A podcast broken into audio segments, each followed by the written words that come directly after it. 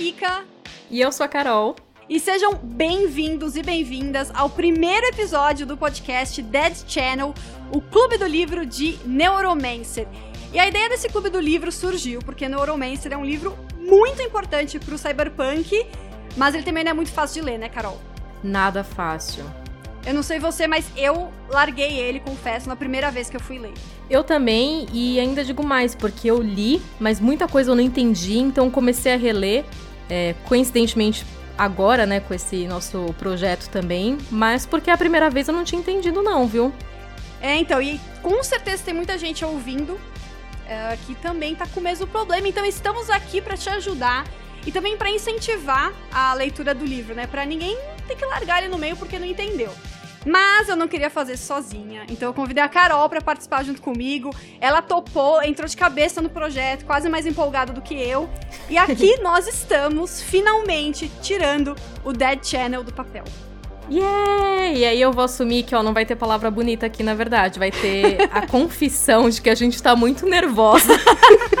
a gente tá enrolando faz quase uma hora para começar a gravar, porque a gente tá nervosa para fazer isso. Vê se pode. Só pelo nosso nervosismo, você devia ouvir, compartilhar com todo mundo, ficar aqui ouvindo todos os outros episódios, eu acho. Você não acha, Kika? Com certeza. E eu quero aproveitar e agradecer o Rodrigo Sanches pelas artes do nosso podcast. São todas artes originais, ele que desenhou, ele que pintou, ele que teve a ideia, ele que fez tudo. E achei, achei muito chique a gente começar com arte original aqui no podcast. Então valeu, Rodrigo, pelos desenhos. E ele também tem podcast, gente. Rodrigo, além de designer, é podcaster. Ele tem o Bônus Cast, então vai lá prestigiar o trabalho dele e de todo mundo, né, do Bônus Stage. E vamos falar um pouco do Neuromancer, né, do livro. É, ele foi escrito em 1984 pelo William Gibson e é um dos principais romances do gênero cyberpunk e também do sci-fi. Ele faz parte da trilogia do Sprawl, que conta também com os livros Count Zero e Mona Lisa Overdrive. Bom, e como é um podcast para ajudar na leitura do livro, que a gente mesmo comentou aqui que não é tão simples assim, a gente vai dividir os episódios por capítulos. Cada episódio vai destrinchar um capítulo do livro com spoilers daquele capítulo. Então, você não precisa ler o livro todo antes de ouvir aqui o podcast, é só o capítulo do episódio, você vai acompanhar com a gente, assim também dá tempo pra gente é, produzir o roteiro enquanto você lê, e os episódios serão quinzenais, pelo menos é assim que a gente tá planejando, né? E são 24 capítulos. Quinzenal, são dois capítulos por mês, então teremos um ano de Dead tum, Channel para falar de Neuromancer. Ó, você tem um compromisso, compromisso marcado aqui com a gente durante todo o ano. Todo ano, e assim, um ano para ler um livro, gente, dá tempo, né? Nossa, suave, dá para ler, reler, vir aqui comentar, mandar e-mail pra gente também contando das coisas, não é mesmo? Com certeza. Vai ser assim, hoje a gente vai direto pro resumo do primeiro capítulo, mas nos próximos, como a Carol falou, a gente vai ter a leitura, a gente vai ler a cartinha dos telespectadores. Olha Yay! só. Eu não sei como é que chama a galera que só escuta podcast. Ouvintes. Ouvintes. Oh, mas que burra. Ouvintes. E para ter a sua cartinha lida, você vai mandar um e-mail para deadchannelpodcast.gmail.com ou encher o nosso saco nas redes sociais também, estamos aceitando, beleza? Vamos começar então, Carol. Então, bora! Comecemos pelo começo. A primeira frase do livro é icônica, é muito marcante, acaba entregando um pouco a época em que o livro foi escrito pelo termo que o autor decide usar.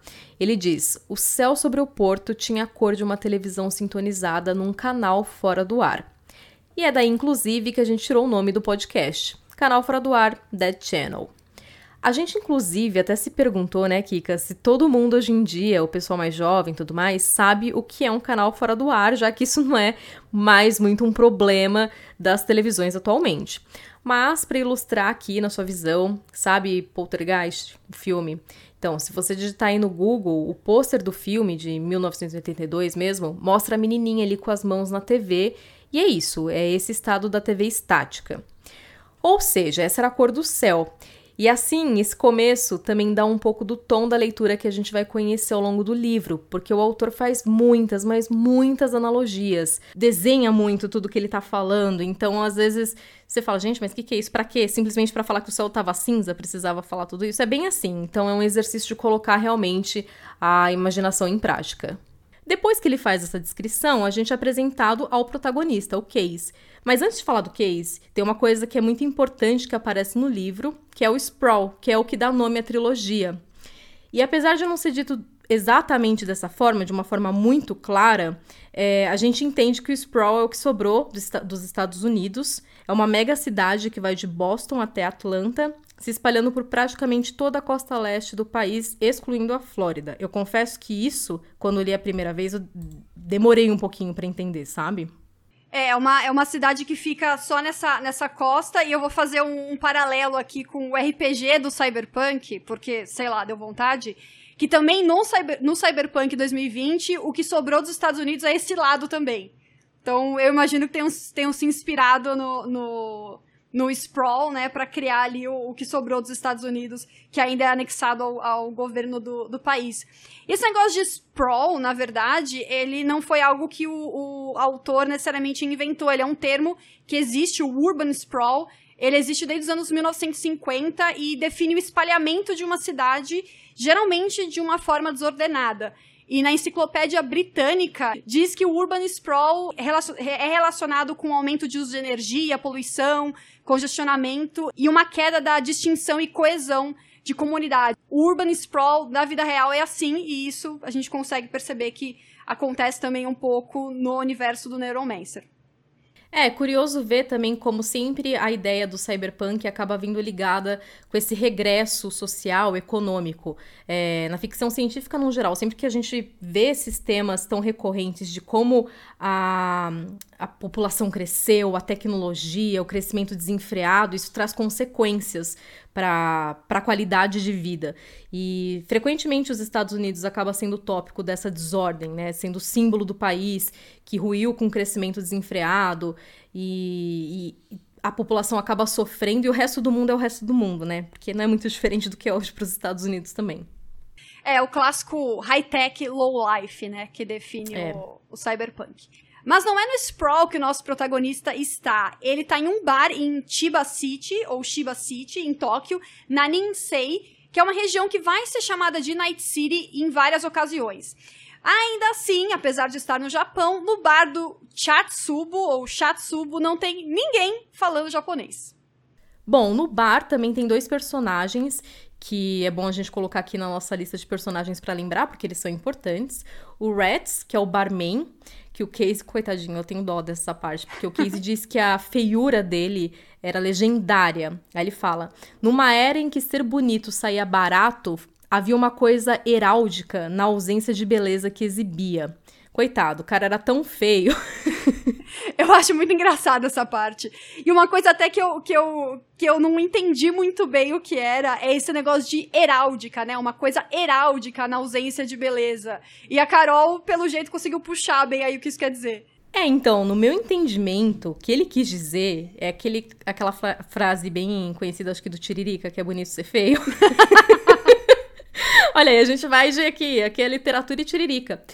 Porque como heráldico vem da ideia de brasão, segundo o que eu pesquisei aqui no Senhor Google, eu acho que é muito num sentido de que ser feio em um mundo em que qualquer um pode ser bonito, porque é, as pessoas podiam se modificar conforme elas queriam. E também fico pensando o que, é o padrão de beleza nessa época, né? O que, é considerado bonito ou não.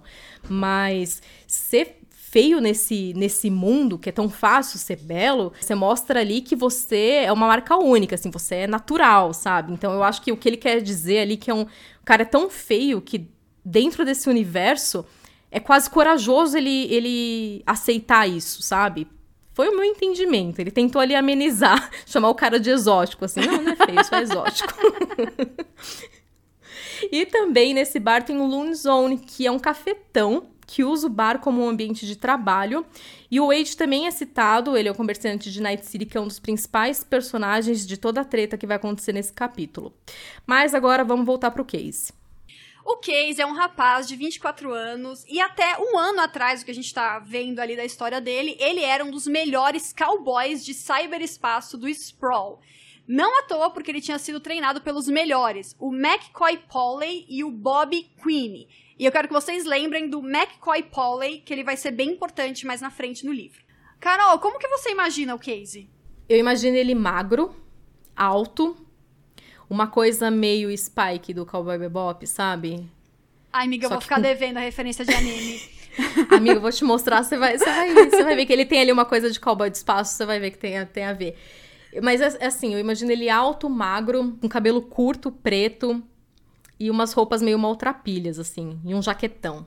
Eu imagino ele igual o Vi do Cyberpunk. E não é intencional, foi o que minha, minha mente piscou. Mas faz sentido também. Só que aí, bem lá na frente, vai ter um momento que vai falar, e ele tirou a franja da cara. Aí eu parei e falei, mas pera, o meu case não tem franja. Aí eu fiquei então, um pouco, aí eu fiquei um pouco assim, falei, eita, tudo era uma é mentira. eu imagino assim, sabe aqueles, aqueles brinquedos, assim, aquelas brincadeiras que você vai colando? Tipo, você cola a blusa, você cola o negócio, aí imagina você cola uma franja do nada num, numa imagem de um cara que não tinha nada a ver com franja. Ficou horrível. Bem isso mesmo. Aí eu falei, epa, vou ter que botar uma franja nesse homem aqui, difícil. É, o meu vai ser sem franja. Se for um cabelo tipo, ó, tipo do Keanu Reeves, entendeu? Aquela franja de lado, assim, beleza. Se ele tiver um cabelo meio compridinho assim, acho que vai. É, eu não sei, eu abstraí da franja, eu ignorei. Falei, não, William Gibson, ele não tem franja, no, você errou. No meu caso, ele cortou o cabelo, porque isso é um mundo, sabe, futurista, tem uma maquininha ali de cortar o cabelo, ele não vai ter franja. Depois a gente vai entender melhor como o cyberespaço ou a Matrix funcionam no universo mas logo de cara já fica claro que é quase uma transferência de consciência. É como se fossem planos diferentes. Então a pessoa se conecta e ela meio que vai para outro lugar. E também essa conexão com, com a Matrix não é para todo mundo, não é só acessar. A pessoa precisa de equipamento certo, precisa saber como navegar nesse outro mundo. É um trabalho muito especializado. Ainda vai ter muito cyberespaço nos próximos capítulos, mas o importante agora é a gente desapegar da nossa internet e entender que é um conceito completamente diferente. Não tem nada a ver com a nossa internet. Desapega, gente, desapega. Inclusive, essa é uma das partes mais difíceis para mim, quando eu comecei a ler o livro, principalmente, porque a gente vai lendo as coisas, a gente tenta conectar com, com a realidade, com coisas aqui que a gente vê, que a gente conhece.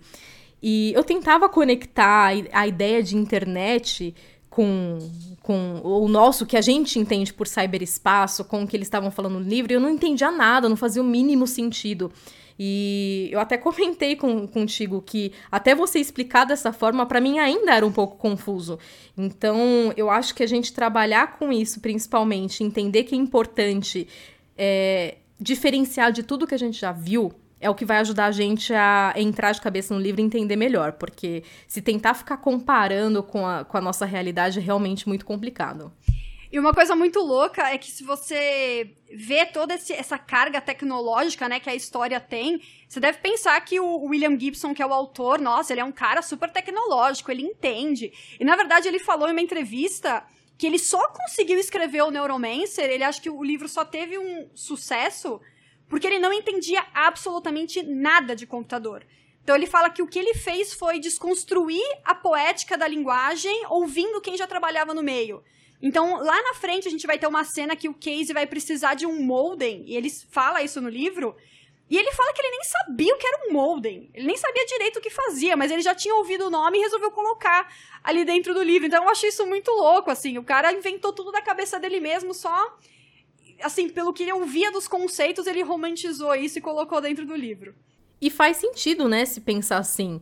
Justamente porque ele conseguiu criar uma coisa que só, só na cabeça dele fazia sentido e, e trazer a fantasia para isso é o que transformou o livro em algo único.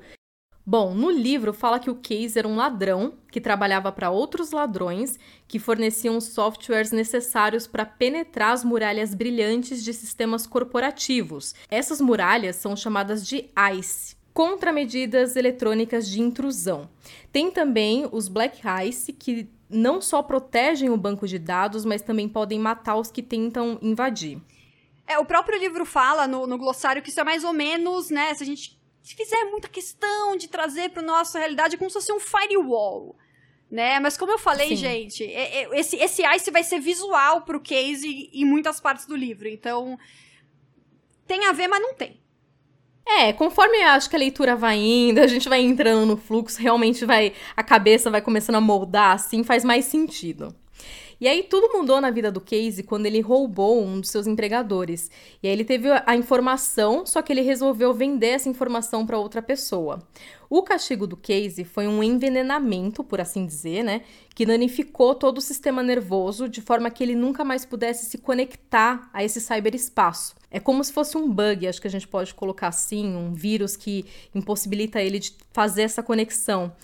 E é uma coisa que já fica claro logo nesse capítulo e que vai ser reforçado ao longo de todo o livro é que o Casey vive pelo cyberespaço. É a única coisa com que ele realmente se importa. O cyberespaço era tão importante para ele que a primeira coisa que ele faz depois da queda, como eles chamam essa perda na vida do Casey, foi sair do Sprawl direto para as clínicas de neurocirurgia de Tiba, que são reconhecidas como as melhores do mundo, sendo ilegais ou legais.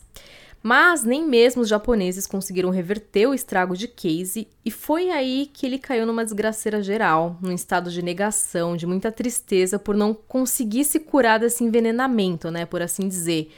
E ele não pode mais voltar a se conectar com o cyberespaço.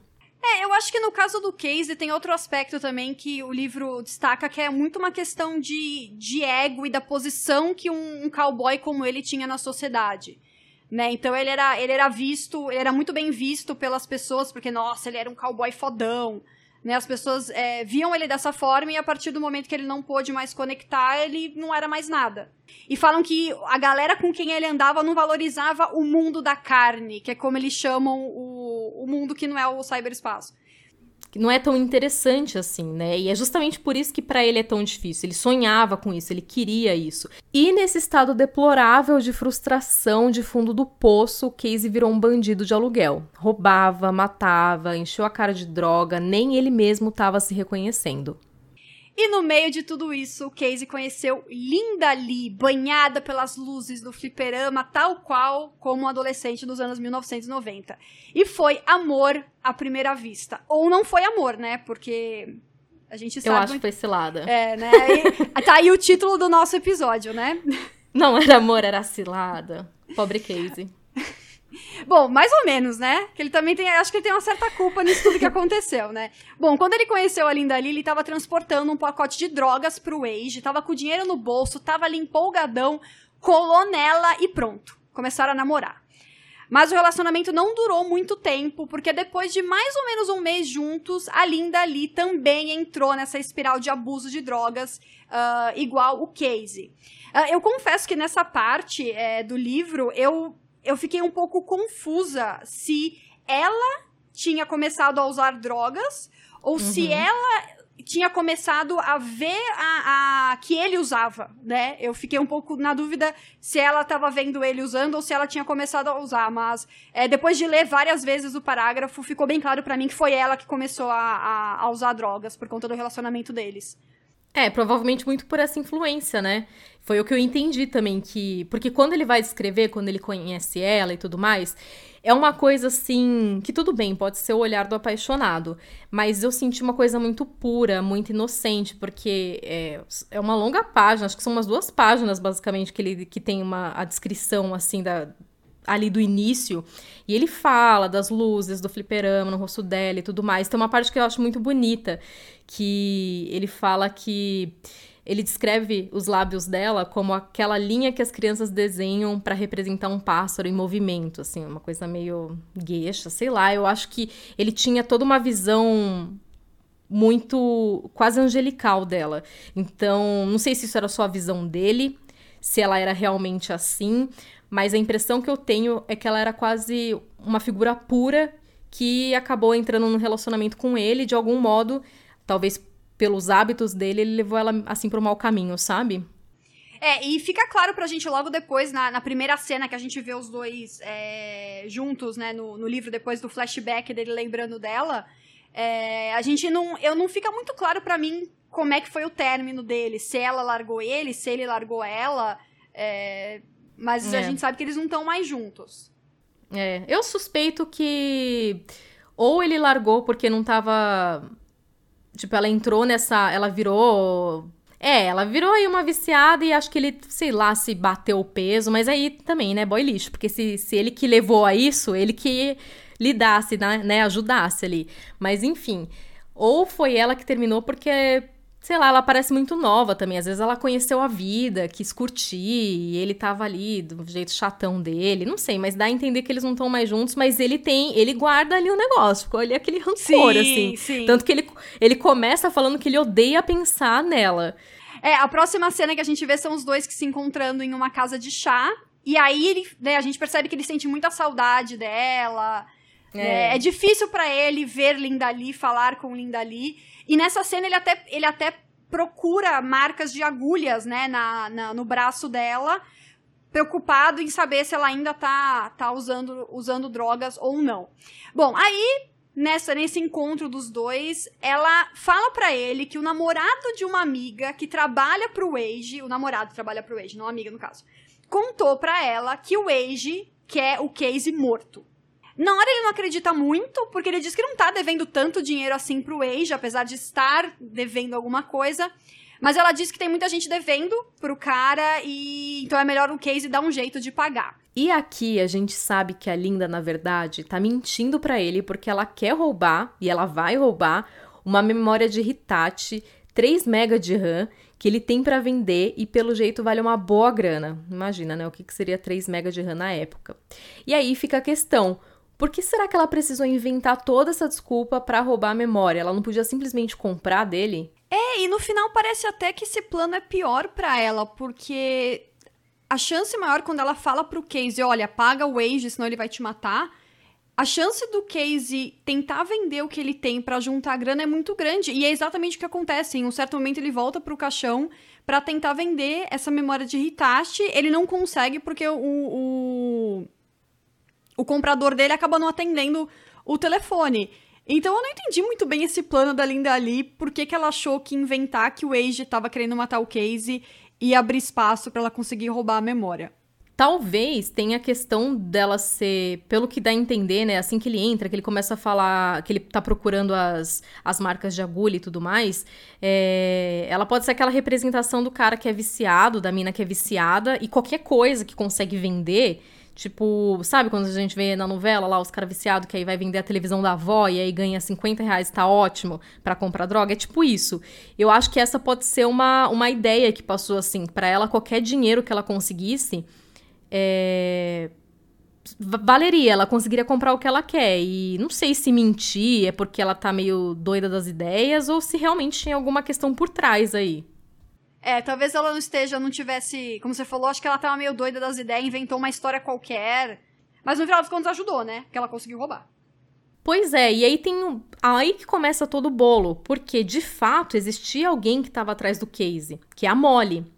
Só que na cabeça dele isso vai confundir tudo e a gente vai ver depois a própria Molly fala lá pra frente quando eles se encontram no fim do capítulo que ela fala: "Você fez merda, eu apareci, você me encaixou na sua imagem de realidade". Porque é basicamente isso que acontece. Porque é assim que a Linda fala que tem um cara que tem alguém atrás dele, que ele tá ferrado, tipo, de fato tem, ele só confundiu as coisas ali. ele achou que era o Age, mas era Molly. Exato. E então, tipo, todos os momentos em que ele sentiu que ele estava sendo perseguido eram momentos verdadeiros, só que não tinha nada a ver com o Age. Era tudo com a Molly, mas na cabeça dele, coitado, eu também faria a mesma, a mesma confusão. E a Molly, que não estava entendendo nada, e a gente vai explicar melhor dessa Molly depois também, ela, ela não estava entendendo porque que aquele cara doido estava fugindo dela. Ele compra um chicote Naja no desespero. E tem toda uma, uma confusão ali no fliperama, porque ele tenta guardar essa, essa Naja e ele fica puto também. Acho, tem todos aqueles tiroteios. É, é, muito doido isso. Eu acho né? essa Naja uma engraçada. Assim, primeiro que. Eu só, eu só entendi que é um chicote porque eu acho que é o, o Looney Zone que fala para ele no bar, porque ele, ele tá desesperado ali achando que o Wade tá atrás dele, ele sai perguntando para todo mundo que ele conhece Tipo, você viu o Age, você viu o Age. E depois que ele comprou essa, esse, essa Naja e essa arma Naja, que é a única coisa que ele conseguiu comprar, porque o menino da feira não tinha arma para emprestar para ele. É, ele tenta. Ele fala que ele passa 10 minutos no banheiro tentando esconder um negócio na roupa. Eu acho isso mó cômico, assim, essa cena. Eu acho mó engraçado. Mas você vê que a Naja, ela realmente passa. Eu, eu, nunca entendi. Enquanto eu li, eu nunca entendi o que, que era isso. Se era um chicote de fato, literalmente um chicote, se era uma arma. Mas eu tinha certeza que ela passava algum, algum medo, assim, alguma presença. Porque mais de uma vez alguém vê que percebe que ele tá com a Naja e comenta: Nossa, uma Naja, você quer matar alguém? Você é. quer fazer um estrago? Então, realmente era uma arma que botava ali uma presença, botava um medo. Talvez por isso que ele ficava até meio sem jeito, tentando esconder, não sei. Mas enfim, o Casey confiava na Linda Lee, ele estava realmente devendo dinheiro pro Wage, então até ele encontrar o Wage uns dias depois e entender o que estava acontecendo, ele não fazia ideia de que tudo era mentira da Linda, né, da ex-namorada dele.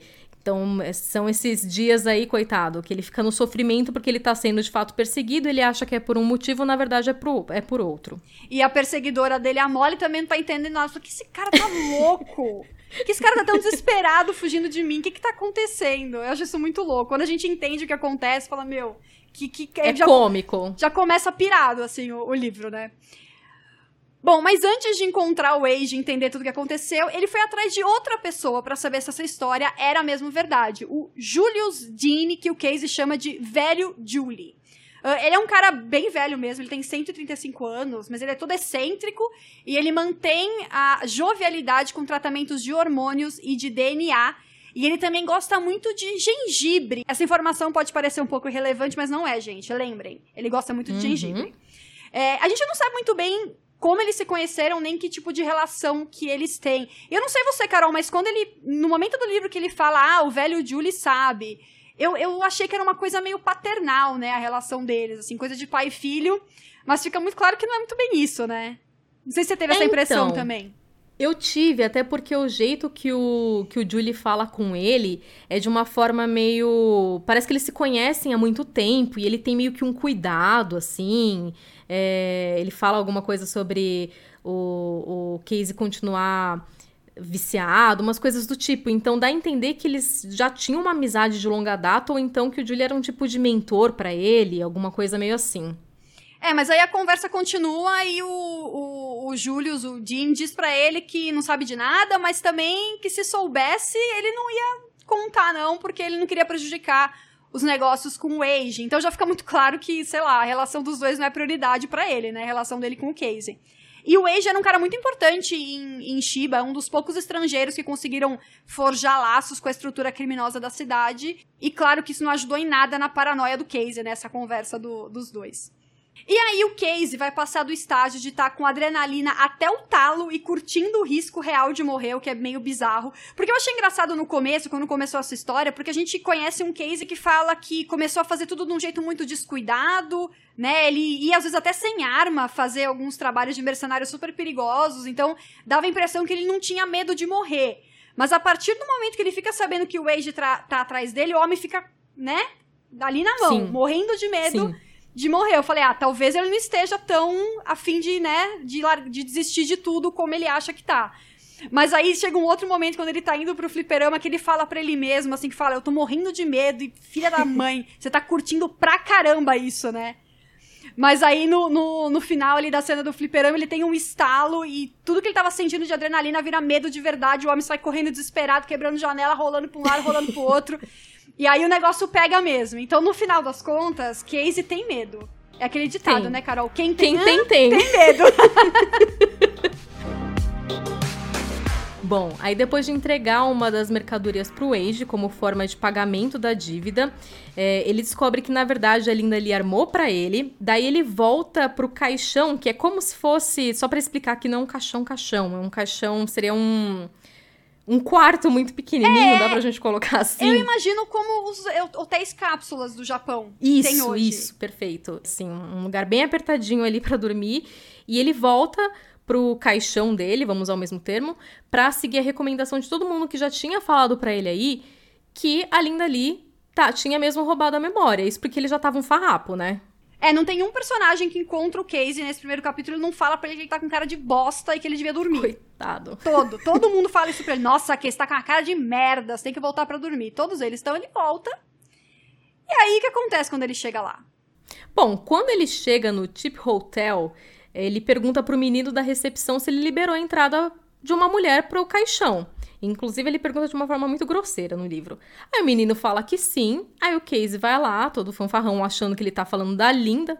Aí, tipo, é o momento que a gente vê que a personalidade do Casey também é um negócio meio. É muito cowboyzão, né? Cowboy é. fora da lei, assim, tipo. Ele xinga o menino ali, e aí ele entra, ele, ele tá indo, né, pro, pro caixão, ele fica todo. Acha que é a Linda que vai estar tá lá dentro, só que na verdade, quando ele entra, quem tá lá é a Molly.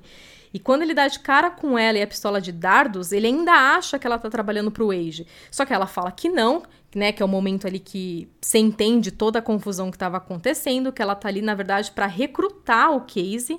Eu confesso que nessa parte do livro eu tava bem confusa, porque eu também tava esperando encontrar a Linda. Ele até faz uma, ele comenta ali, né, que na hora de abrir tem uma chave lá específica para abrir, acho que tá meio sei lá, estragada. Eu falei, mano, a cara da Linda fazer isso. Quando ele entra e na verdade não é a Molly, eu tive que desconstruir assim na minha imagem, tipo Thanos dando estalo, sabe? Tudo, a imagem da Linda assim foi desfazendo para eu criar a imagem da Molly. E eu não sei, porque a Molly é uma personagem muito marcante, eu gosto bastante dela. Como que você criou na sua cabeça assim? Porque uma coisa que eu lembro que ele fala em mais de um momento até porque, né, é meio louco as coisas que acontecem ali naquele caixão, é que ela tem um corpo super de ginasta, assim, né, uma coisa atlética, uma roupa, assim, colada, e os olhos, essas são as coisas que eu lembro. Eu imagino ela meio como a... Ai, como é que é a mulher do Matrix? Eu ia falar ela, a Trinity. A Trinity, não é? Você imagina, eu, você também puxa eu, assim um pouco a referência dela? Eu puxo sim, total. 100% eu ia falar ela também, 100%. Eu acho que talvez um pouco mais. com o corpo um pouco mais. Eu não sei, quando ele fala atlético, eu imagino mais musculosa, não sei. Mas... Sei, tá. E, e eu lembro que uma coisa para mim que ficava confusa quando eu ia pensar nela era os olhos, porque não, na verdade ela tem as lentes, né, que ele fala. Uhum. Então eu não entendia se aquilo era uma lente, por exemplo, se o olho dela parece normal, se é como se ela estivesse com aqueles óculos, assim, bem cyberpunk mesmo, sabe? É, os olhos eu imagino muito como o do Adam Jensen, do, do Deus Ex. Porque ele tem um, um, umas lentes acopladas, né? Só que o dele é retrato, você pode abrir e fechar. O da Molly, pelo que a gente entende ao longo do livro, é fixo, né? É, são lentes fixas. E tem a questão das unhas, né? Que ela tem umas unhas, Sim. assim, grandes. Que... Ela tem lâminas, né? Por trás da unha. É, que é o, exatamente. O, é uma característica forte dela, né? Eu, eu, eu vejo forte dela tanto a pistola de dardo que ela usa, quanto essas Quantas lâminas unhas. que saem por trás da unha dela, assim. E ele até fala, né, que ele repara que as unhas não, não parecem muito unhas de verdade, assim. Então, na verdade, a unha toda é uma arma letal. Bom, mas aí ela diz que tá ali para recrutar o Casey, né? Ela explica toda aquela bagunça que ficou, de na verdade é, é, quando cai a ficha ali que ele tava fugindo da pessoa errada, de certo modo. Mas aí fica a dúvida: quem que é esse empregador? Por que, que o homem para quem ela trabalha quer tanto falar com o Casey? E isso a gente vai descobrir só no próximo capítulo. E nessa semana a gente quer saber como você imaginou o Casey e a Molly. Manda pra gente no deadchannelpodcast.gmail.com que a gente lê no próximo episódio. E se você tiver alguma pergunta, dúvida, alguma angústia, pode mandar pra gente também. E é isso, tchau, tchau e até as próximas páginas. O Dead Channel Podcast é roteirizado e apresentado por Kika Martini e Carol Costa e editado por Kika Martini. Arte da capa por Rodrigo Sanches.